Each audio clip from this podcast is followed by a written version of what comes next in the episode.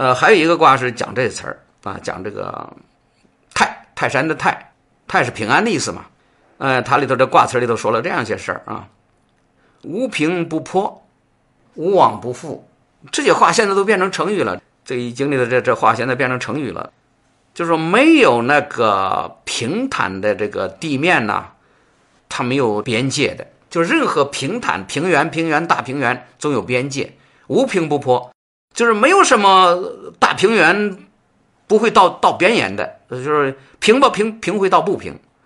平平平走走的结果是不平了，碰到坎儿了，碰到山了，碰到河沟了，无往不复。无往不复什么意思呢？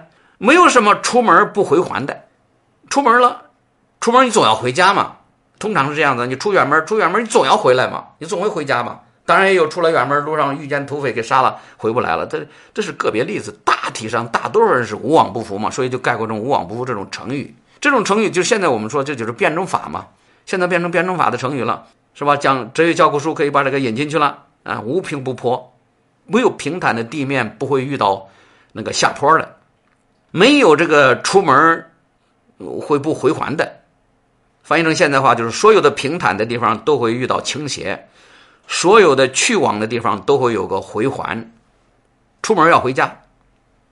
那还有的卦里面讲了历史的故事，帝乙归妹。帝乙是殷代这个殷周王之前的皇帝，帝是皇帝，乙是甲乙丙丁的乙。那古代的皇帝喜欢取自己的名字，就用这个甲乙丙丁这些词儿、这些字啊排号。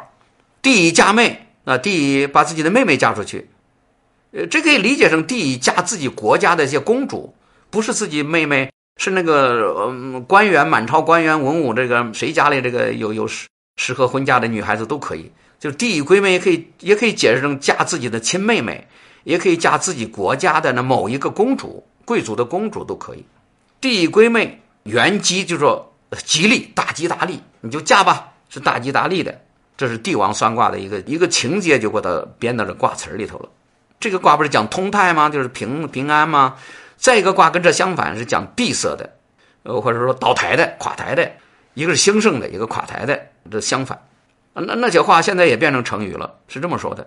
就是否定的否，否定的否呢，读成否，古代啊读成否，否极则倾。现在我们说中华民族复兴，复兴兴就是兴盛嘛，盛在衰嘛，盛了会衰，兴起了会考虑不要灭亡。就是否极，就是说这个闭塞过分的话会倒台，会被打倒。否中则轻，何可长也？就是说事情啊困难到一定程度，它不会老是困难下去。太。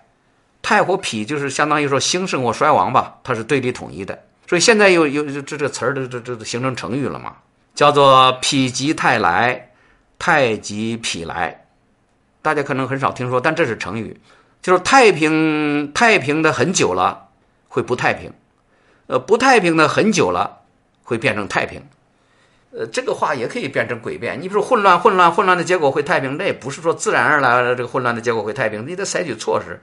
采取办法，就否极泰来，太极否来是笼统说是这个规律，但它也总有条件，所以我们说辩证法要具体分析，要具体分析它的时间、地点、条件，不是乱说的。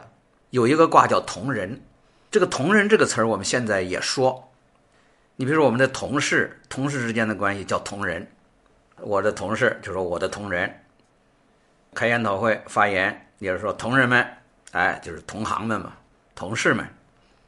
这个同人也是一个卦，这个卦呢，他说那些词儿，他说那些词儿，你看有这样的词儿：同人先嚎啕而后笑，大师客相遇，这是易经的话啊，疙疙瘩瘩的，那什么意思呢？说同人这个卦的名字，然后先嚎啕而后笑，大师客相遇，什么意思呢？它无非是一种反应，反映什么事儿呢？就是打仗。打仗，这个一个军一个师，各个部分是吧？调来调去的，有生有死是吧？有胜有败。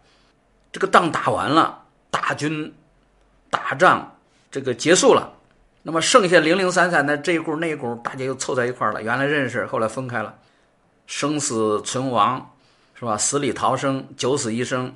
那么到后来大家凑到一起以后，激动感动。啊，又握手又拥抱什么的，看见了就不得了。好，看见了那就说明他们没死嘛，活着呢，高兴的不得了。那先就要哭嘛，哭完了以后，那好不容易碰见一起了，还活着呢，今后开始新的生活吧，就会笑起来。先哭后笑，先大哭后大笑，说的是什么呢？大师客相遇，就是大军大仗打完了，客是战胜了，相遇了，后来碰到了，那就是众将士们。聚拢起来了，啊，先嚎啕大哭，再放声大笑，这表示什么？表示大军出征告捷，会师同庆，这样一个场面。其实这个咱们在电影上，在故事片上是很容易看到这种这种场面的。譬如抗美援朝，上甘岭之战，和平协议签了，或者说志愿军回国了，那么在火车站碰到了，在大街上碰到了，或者开一个庆功会。或者是抗美援朝多少周年，是吧？把大家都聚拢来开会，是吧？就会有这种现象，有这种情况。这个卦这种词，它就是一种古代那个军事生活的一个真实反应。还有一个卦的名字叫大有，大有就是大大的有，富有。它里边这个就讲那个要大度包容，俄恶扬善，就是杜绝，杜绝那个恶。这个弘扬发扬那个善啊，有这样的成语留下来。